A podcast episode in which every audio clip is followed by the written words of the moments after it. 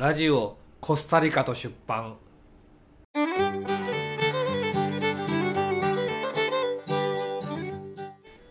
オラコスタリカ西葛西出版中村。オーラオーラアシーカわかんないけど。わかんないけど。うん。コスタリカですけどね、はい。まあこうちょ無理やりテンション上げましたけど。はい。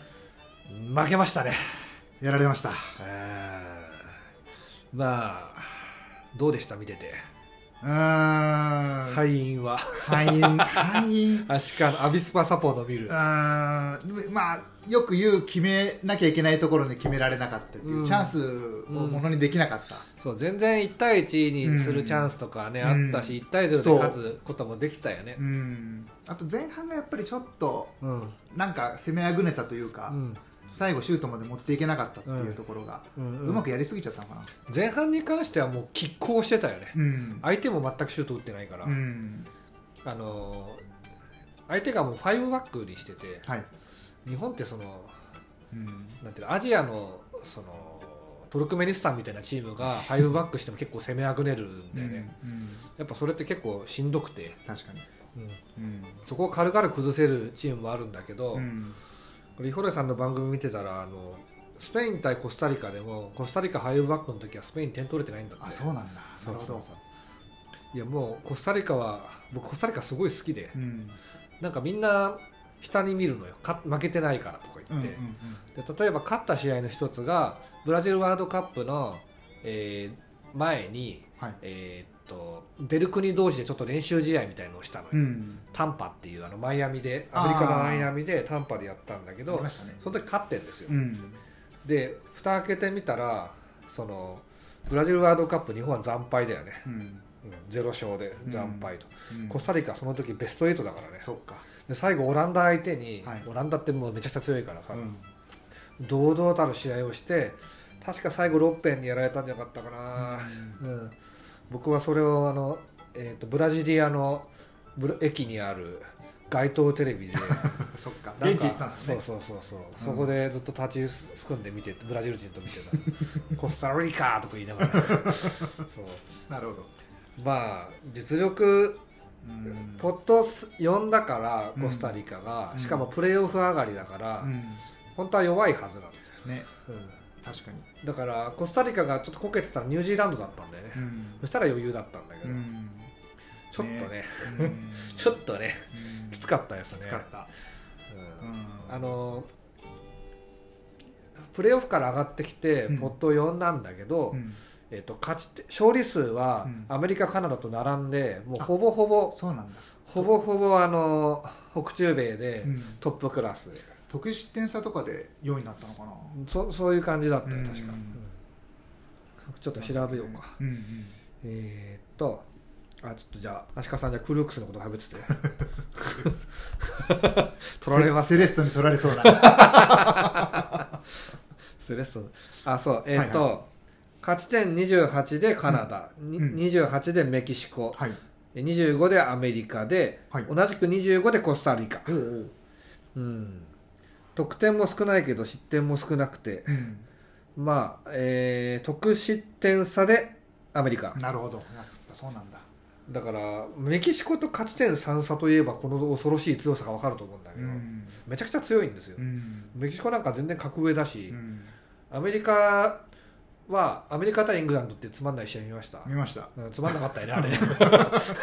眠くなっちゃう。であれは本当つまんなかったんだけどまあ引き分けになったと、うん。であのーイングランドの選手ってプレミアリーグのトップスターばっかりだから、はい。そことがっぷり四つになやって、うん。もう、まあ、結果としてはつまんない試合になったんだけど あの要するに何もやられやられもせずうん。けどできもせずでうんうん。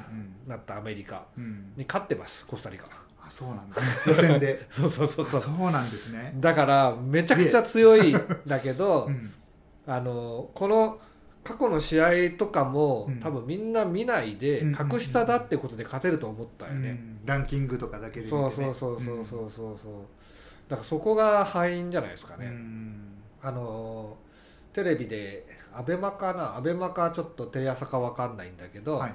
えー岡田武史さんとうん。稲本潤一、稲本潤一だっけ？うん。稲本さんと、うん。あと乾隆さんが3人出て全員3-0で勝つって言ったらしいんですよ、あでもそれは根拠があ岡ちゃんはうん。すごい人だけど、うん。まあ、試合見てなかったんだなっていう感じだよね、あと過去の印象で語ったのかなっていう。実際強かったじゃんコスタリカ。強かった。日本がミスしたって言うんだけど、もうあんな狭いところで2人同時にプレスされたらミスにもなるわっていう話で。うん。しかもミスした後にあのシュートが入るか分かんないわけじゃないですか、うん。ふかしちゃうかもしれないし、うんうん。うんあのふあどのミス？あのゴール決めたあのあ吉田のクリアミスの話してる、うん。うん。それはまた別なんだけど。あそうなんだ。あの結構鎌田とか上田綺世がボール持てないみたいなのがあったんだけど、うん。それはもうあの狭いところではかなりきつい,、あはいはい。かなりきつい。そっちそっていうかそういうことですね、でこやっぱ日本のキーマンは2人来るし、うん。やっぱ2人来ると持てないねサッカーでね、ううんん。で吉田のミスは、まあ、一応はつなごうとした、うん。まあああいうパスってあるんだけど、うん。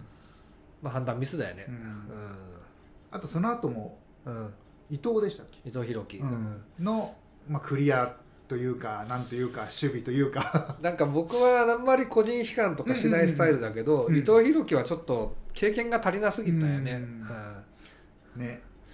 あのー僕があの伊藤洋樹に憑依するしたとしたら、うんただただ三笘にパス出すマンになってたとう思う、ん。で三笘のバックパスを受けるうん。のと、もう前出すのだけ、ちょっとやっぱ僕も観客としてしか行ったことないけど、うん。観客としてでももう舞い上がってわけわかんなくなっちゃうのでしょうワールドカッねプだから。そうでしょうね。ううん。んちょっとそこがねいつも通りのねなかなか自分のプレーが出せるかって言ったら難しい、うん。サイドバックが中山怪我して、うんで右サイド酒井宏樹も怪我して、うんで冨安も一応サイドバックん。だけど怪我して、うん。で山根と、まあ、長友はなんで変えたんだか分かんないんだけど、うん。うん。山根と伊藤になるとこはちょっと経験値的にね、うん。きつかったよね、まあ相手も怪我人いるしうんドイツも、ね。ドイツも怪我から復帰したザネっていううん。選手が入ったら死ぬほど強かった。から、これザネいたら絶対勝てないんじゃないかっていううん ぐらいぐらいどうしようもないうん。凄さだったから、うん。まあそこはねお互い様なんだけど。うん。あのクリアミスはクリアミスじゃないんだよそうクリアミスではないんですよね。クリアじゃなくてパスしようとしたらうん。パスミスなんだよね。パスミスですよね、うん。まあ、うん、言ってしまえば判断ミスなんでしょうけど、まあ、しょうがないと思いますけどねあそまあ、こるよねそういうことはね、そう、うん。特に大舞台は起こりやすいし、やっぱりさっき、うん。まあ、言ったんですけどそこで決めたコスタリカの選手が僕は素晴らしいと思いますけどね、あれすごかったね、うん。あのコントロールショットね、うん。あれはもう一応権田も手には当たってるんですよね。あれ片手でいけばよかったんだけどもタイミングが片手のが伸びるのね。ああはいはいはいはい。両手でいっちゃったから足利さんにちょっとこれラジオだから伝わんないんだけど、うんうん。両手で足利さんのとこやっても届かないわけよ、はい。片手なら届くじゃん確かに確かそう。に確かに。だから肩1個分ぐらい片手のが出るからそうか。遠くの球弾く時は片手のがいいんだけど、はいはいはいはい。強い球ストップは片手だとうん難しくて、うん。だからそれこそドイツのノイヤーとかは、うん。片手でストップする時はなんか腕の芯に当てんだよなんうか、ん。そのバチーンってちょうど止まるように、めっちゃすごいなそんな速い球に対して、うんうんうん。あのサッカーのシュートってめちゃくちゃ速いんですよ、うんねしかも世界レベルはめちゃくちゃ速いですね。そうそうめちゃくちゃそれをピンポイントで芯に当ててボンって止めるとかすごい技術なんだけど、うん。でのあれに関してはやっぱ速いシュートが来るって普通警戒する中で、だからチェンジアップだよね、野球でいうと、んんんそんな感じでしたね。ううん。え上って、うん。もう体な勢結局あのジャンプってうん。手じゃん手とか上半身じゃなくてもう足腰だからさ、うん足腰がもうちょっと上に浮いちゃった状態で、うん。あの伸びきった状態で飛んだから届かなかったと思うんだうよね、ん。あのシュート行くよと思ったらゴンダラ軽々、うん。軽々取れてるとう思う、ん。ああいうシュート来ると思わなかったんでしょうね。そうあれは、うん。まあそう思わないねと思いますよ。いわゆるコントロールシュートってやつだけど、うん。いやそこであれを決めきるコスタリカのね、うん。やっぱ凄さだよね。そうですね。ある意味あれを狙ってたんですもんね。守って守って守って一つのチャンスで普通だったら強いシュートをうん。低くこ、低めにやるとかうん。するよね、うん。あれは見事でした見事。うんお見事。うん。でコスタリカに勝てる本田圭佑さんは7割7割勝てるって言ってたから、まあ、勝てないのは監督のせいだって言ってるんだけどね。そもそもそんな勝率ないよっていうのが、うん。試合の実態だと思う。ん。う、うん。まあね。こういったなんですけどサウジアラビアもうんね、うんその2戦目は敗れてしまったし、まあなんか大物食いした後はうん。そういうのあるかもしれないですよね、サウジは、えっと、試合どこでやったっけ？えっと。えっと、相手は？アルゼンチンに勝った後グループ C だからポーランドか。ああそっか、ポーランドもめちゃくちゃ強いからね、うんあのポーランドってロシア大会の時確か世界ランク1位じゃなかったかな。本当ですか？1位だったような気がする。でポット1ではいはい。日本と同じとこ行って、はい。もうポーランド史上最強の布陣みたいになってたから、うんうんうんめちゃくちゃ強い相手で、うんうん。あの決して、まあ、今はちょっと落ちてるかもだけど、うん。レバンドフスキがいるしさそれだけでも得点マシンだからさ、ね。そうですよね、うで PK 決めたんですよね。うん、あごめんなさい。PK 外したんだ。あ外した外したのが一戦うん1戦目ね。で2戦目に決めた。あの、うんディフェンダーのミスをついて、うん。でしたね。いやまあワールドカップで余裕で勝てると思ったかっていう、まあブラジルに行った俺は思うけどね。なんかこんなもんだよっていう。う、ん。中でドイツに勝つっていうのはもう夢みたいな勝利だから、うん。僕はあれは精一杯喜んで、うん。これで上行けるぞなんて言ってないの。もう勝った。もうここでもう勝利確定しちゃってるんで僕はもう, もうそこで一回掛け金下ろして、もうドイツに勝ったからっていう、ね。まずそこを喜ぼうと、そうそうそうそうそう、ね。でコスタリカきついっていうのはもちろんあるし、もうメキシコだと思えばどんだけきついか分かるじゃないですか、うんうんメキシコと勝ち点3しか変わらないわけだから、メキシコの対戦成績どうだったかな。メキシコはあ引き分けてんだ。メキシコ。確かそうでしたっけ、うん。うん。あメキシコとコスタリカ引き分ああそうなんですね、あそうそうそうそうう。ん、ゼロゼロで引き分けてるんですよ。うんうんで東京オリンピックの時メキシコなんかもチンチンにやられてるんで、うんうんね もう全然レベルが違う全然レベルが違うわけじゃないけどもあの格上、ね。うんで前回前回というか、まあ、前回か、うん前回の東京オリンピックの時確か勝ってるんですよねメキシコに、うん。うんうんだから再来になるかみたいなこと言ってたけど、まあならないですよそんなのもう何年前よってという 話だからね。コスタリカでも本当いいサッカーしてたなと思ってさ、うん。でこれあのもうそこまでいかなかったからみんな気づいてないんだけど、うん。シュート枠内に打ったら打ったって化け物ゴールキーパーがいるから全部弾き出されるんだよ、うんうん。あれブラジル大会の時やばかったからあの人、うんうんうん。ケイロケイロス・ナバス、うん。ケイロス。ケイ待ってケイラーって書くんだけど、うん。ケイロル・ナバスか。あっちの呼びだと。あちょい呼び方だと、ナバスはねそのまま呼ぶんだけどね、うん、なるほど。うんあれがあれがねもう本当にどうにもならんぐらい止めるから、うんいや日本も一回あったじゃないですか、うん。その混戦の中で。もうでもうん。キーパーに止められて、うんあそうね。あれもすっごい出てきたでしょ、そうそうそう。あんなんありえないから。立ち上がる速さとかさ、うんうん。あそこで行く見切りとかさ、うん。で片手でボールそのバスケのリバウンドみたいにこうやってバチッと取ったでしょ、うん。あんなん見たことないよね。普通出れないなんだろうね。確かに。だからあのキーパーからね、うん。点取るのもなかなかうん。厳しいだろうし。ノイヤーから取っちゃったからさ取れんじゃないかみたいにね。ね。ノイヤーが取れないんだって普通。うん。しかもやっぱりうん。あの、スペインが7-0で勝ってるから、うん。ちょっとその日本の中でも、うん。もしかしたらいけんじゃないか的な気になったですよねうん。多分、うん。もうスペイン7-0で負けたのはお気の毒なんだけど、うん。そんなにそんなにその差があるというか、うん。最初からもうスペイン相手にはしっかり守り抜くってやってればそんなボロ負けはしないうん。チームだったんだけどスペインがちょっといかれてんだよねやっぱね、うんそのいかれてるスペインに勝たなきゃいけない。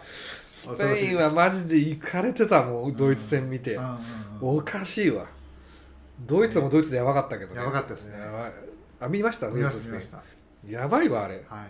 ドイツに勝ったってさそう。よく勝ったななんっていう。かもうあのいやいや分かんないですよ、だから勝ったには勝ったけど、うん。その毎回勝てるもんじゃないっていうのはちょっとちゃんと分からなきゃいけないところだよね、うんだから見慣れてる我々からするとまあそうよねってなるけど そ普段サッカー見てない人はもう、うん。何やってんだよ志田ってもうブチ切れたみたいで、うんうんうんうんうん。まあそれもそっから始まるからねサッカー見るのもね、確かに。僕も最初は怒ってたような気がするそういえば、ん。いや僕も怒ってました、うん。うんなんだよっつって、うん。うん。やると難しいんだよ。言うは簡単だから。難しいんだよサッカーっていうね、うん。だってそれこそドイツ代表だってミスしたから日本に点取られてるわけだしね、うん。そうですね、うん。だからコスタリカとか、国内で今やばいらしいですもんね。めちゃくちゃみんもう批判受けてる。あああいつら何やってくれてんだみたいな、でこれね面白いのが、うん。今勝ち点で言うとですねはいしかしドイツ戦とのテンションの違いがすごい。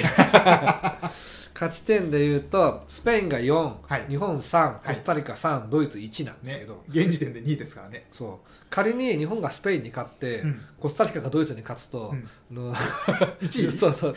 あのそう日本とコスタリカが上がるんですよ。だからまだ全然わからない。そういう可能性もあるわけですからねちょちょっと複雑なんだけど分かりやすく言うと負けたやつが落ちるみたいな、うんうんうんその中でドイツだけ勝ち点1だから、うん。ドイツだけ不利なんだけど、今の時点でドイツが最下位っておかしいですからねやばいよね。日本なんかに負けるからね、うん、うん。誰だっけ？誰かがドイツ人にうん友達辞めるわみたいに言われたとかえ言って。ーどうなんだっけ？あなんかそんなの人づてに聞いたけど、うん。うんうん。日本対スペイン。28時勝ったらめちゃくちゃ熱いんだけど、ね。しかも同時刻でしょ。うん、確か、だこれまたねあのこれまた難しいのが、うん。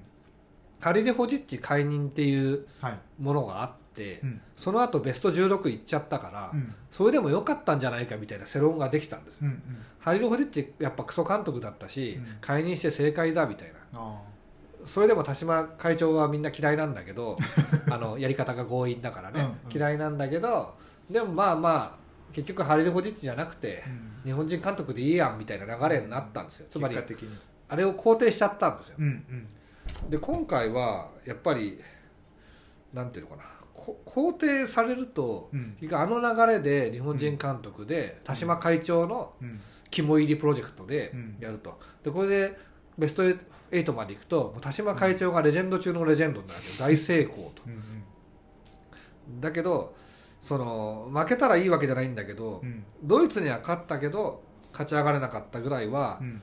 ま確かに。あそのなんていうかササッカー協会の会長が、うん。大喜びしないで済むっていうことも踏まえて、うんなんか落としどころかなっていうサッカーファンとしては落としどころかなって感じがしちゃうんだよね、大枠で言うとその未来のことを考えてうん。今回はそれぐらいがいいんじゃないかっていうね、もうドイツスペインと同組になった時点で、うん。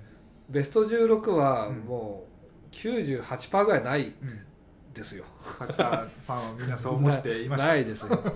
ないんで。でもドイツがこけたから、ドイツも2大会連続グループリーグ落ちになっちゃうから、それはちょっと避けたいでしょうからね、うん。ちょっとどころじゃない。絶対避けたいですよね、コスタリカとやるわけでしょ、うん。コスタリカ守れないかなあのドイツ。あそうするとドイツが上がってきてあーでも日本は引き分けでは得失点で負けるから勝たなきゃダメだ、ーそうです。大変だね。スペイン強いわ あのペドリとガビっていうあの、うん。インサイドハーフやってる2人。あはいはい。2人合わせて38歳ですよ。二人合わせて？3人い一ても今何言ってるか分からなかっ2人合わせて38たそ歳。んな若いんだ。そう。やばくないですか？やばい。それであれよ。ね。このあの大舞台でいやすごいな。ノーミスで。やっぱ英才教育じゃないけどわなんか小さい頃からそういうの植え付けられてるんでしょうね。サッカー文化なんですよ、ね、うんサイモン・クーパーっていう僕の好きな分析家が言ってるんだけど、えーワールドカップで勝つ条件が3つあります。あまたあ待って シリがシリがなんかワールドカップの試合を教えてくれてる。はいえっ、と3つあります、はい。何でしょえ3つ？ううん。ストライカーがいる。ああはいはい。あとは？あとはゴールキーパーかな。あああああともう一個な分かんないな屈強なディフェンダー。屈強なディフェンダー、あのそういうことじゃないんです。よあのもっと国としての条件みたいな、国？ちなみにストライカーいなくてもスペイン代表とか最後うん。イニエスタのボレーで決めて優勝したし、はい、まあ、いるにはいたけど、うん。フェルナンド・トーレスっていう全くシュートが入らないストライカーがいたんだけど、うん。あフェルナンド・トーレス知ってるか？はい知ってます。トスにね。トスで1点ぐらい取ったっけ？なんか。取ったんすかね。なんかそうそうまあそう、1点は取ったでしょうね多分、うん。何点か取ったぐらいだとう思うけど、ん。あれがスペイン代表のストライカーだったんですよあーでも優勝してるるからねうん。その時ね。えー全然分かんないです。3つもあんだ。強い国の条件、強い国。うん、じゃあヒントまずはい。1、お金がある。はいは貧乏すぎるとやっぱさいうん。サッカー遠征とかできないじゃないですか,、はいはい。経済力があること。はい。あと2つ、分かんないな全然。うん、え国力的なことなんでしょうけどね。あそうそうそうそう。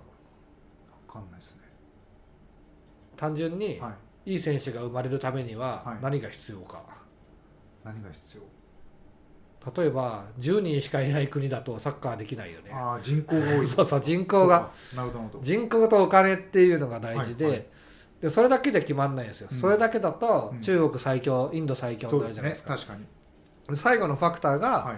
えっと経験なんだって国際舞台で戦ってきた経験。ああなるほど。そうそうそそう。ういうことか。だからスペインのその18歳には、はい。今までスペインが100年ぐらい戦ってきた経験値が蓄積されてるわけですよ、ももうそれを親の代から教わってきてうん。例えば、僕らだって、うん。今子供に教えるとしたら、うん。ドーハの悲劇っていうのがあってなっつって、うんうん最後の最後まで油断しちゃいけないんだよとか教えるじゃないですか、うんうんうん。ああいうのがもう死ぬほどあって確かに。それが蓄積されてるんで強いんですよ。そういうことか。うん。爆発を踏んでるってことですね。そうそうそうそうそうなるほど。そう国として。そうそうそうそうそう。なるほどな。だからその3つで言うと、はい。日本はうん。お金も人口も結構あるわけですよ、うん。で経験が足りないんで弱いっていう感じだったそんだけど、ね。今回ドイツに勝ったことはすごく経験値としてよくて、うん。でコスタリカは人口500万ぐらい。うん。でお金はまあまあ、うん。まあまあって感じ。うん。だけど経験値がすっごいある国で、500万のしか人口がないうん。中米の国がうん。ワールドカップしょっちゅう出てきてね。ベスベスト8とかまで行くわけだから、うんうん。日本は1億な1億人以上いる中からさ選ばれたとこねろでやってるのに、そうですね。500万人の中から選ばれたうん。選手がもうレアル・マドリード行ったりするわけだから、ね。もうはるか先に進んでて、うん。国技なんだってサッカー。がいずれ追い抜けると思う経験積んでいけば、ーうんでスペインとかドイツでも、うん。ドイツは人口は8000万ぐらいで、うん。まあ、日本が変わんないくなると日本も減っていくから、うん。で経済力もあんま変わんないし、うん。だ経験値だけはすげえあると。そうですね。よく勝ったなっていう。4回も優勝してますからね。でスペインは経済がいかれてるので,、うん。でそういう意味ではあの落ちてくるかもしれないっていう感じだよね、でブラジルは2億人いるから。でお金もまあまあある、うん。まあまあまあまああるんで,、うん。うん。2億人もいいんだうんでヨーロッパはちっちゃくてお金がある国、うん。で経験値が異常にあるって感じだよね、うん。